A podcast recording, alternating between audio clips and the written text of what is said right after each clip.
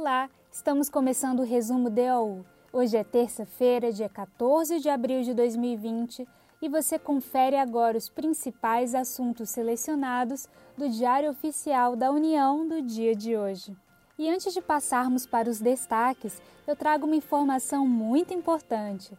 Começa hoje a venda do primeiro livro da Fórum sobre Direito e Coronavírus, com a participação do professor Jacobi Fernandes na escrita dessa obra. Se você ficou curioso e quiser adquirir o seu exemplar, sugiro que acesse o site da editora Fórum na loja virtual. E passando agora para os destaques, o Comando da Aeronáutica regulamenta a sessão de uso especial no âmbito do setor portuário e aeroportuário previsto na medida provisória número 945.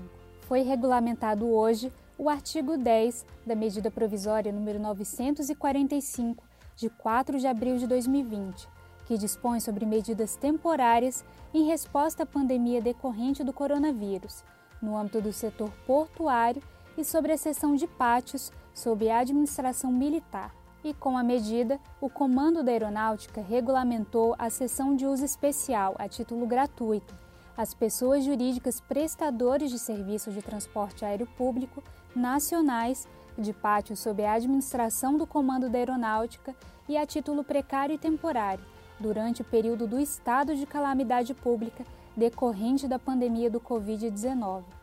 Assim, a sessão será formalizada mediante termo a ser subscrito pelo ODS, a qual organização militar do Comando da Aeronáutica responsável pelo imóvel estiver subordinada, como cedente, e pela pessoa jurídica prestadora de serviço de transporte aéreo público nacional como cessionário.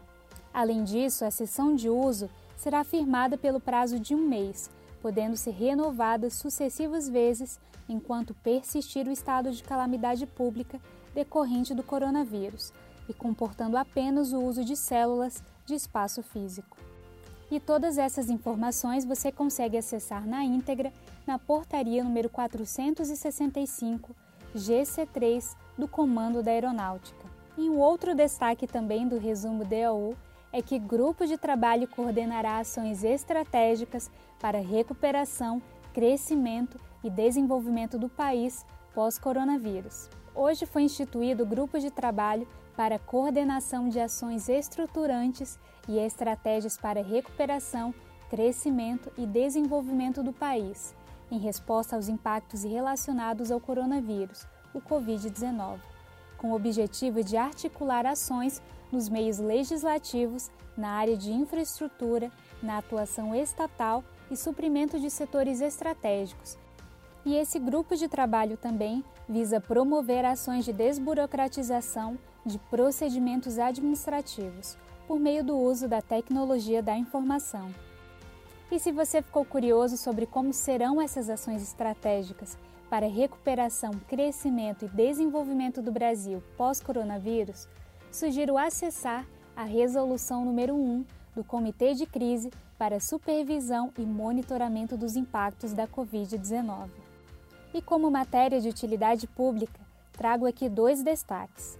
O primeiro é que foi disciplinada a concessão de assistência financeira por entidades abertas de previdência complementar e sociedades seguradoras, e também quanto à atuação dessas empresas como correspondentes de instituições financeiras autorizadas a funcionar pelo Banco Central do Brasil. E essa assistência financeira somente poderá ser concedida a titular de plano de previdência complementar aberta ou de plano de seguro de pessoas, ou ao assistido de plano de previdência complementar aberta, contratados junto às respectivas entidades ou sociedades.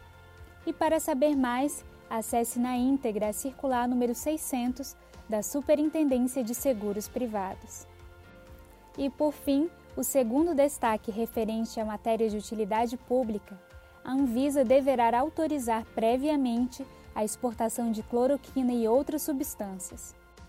Hoje, a Anvisa alterou o artigo 1 da Resolução de Diretoria Colegiada número 352, de 20 de março de 2020.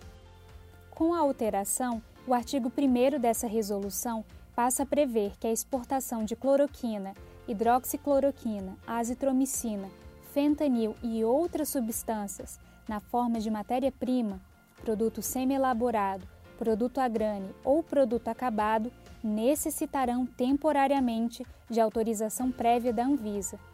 E vale lembrar que essa autorização prévia também se aplica aos sais, éteres e ésteres dessas substâncias referidas no artigo 1 da Resolução da Diretoria Colegiada número 352.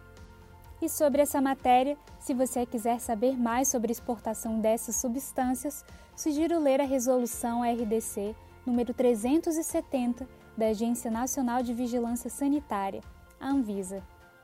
E este foi o resumo DOU desta terça-feira, um serviço oferecido pelo Instituto Protege, em parceria com a editora Fórum.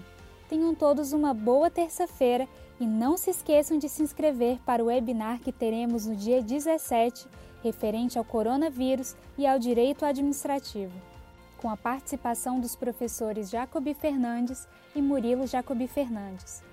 E se você quiser se inscrever, acesse o site da editora Fórum para realizar a sua inscrição. Meu nome é Yasmin Góes e eu fico por aqui. Espero vocês amanhã. Até logo!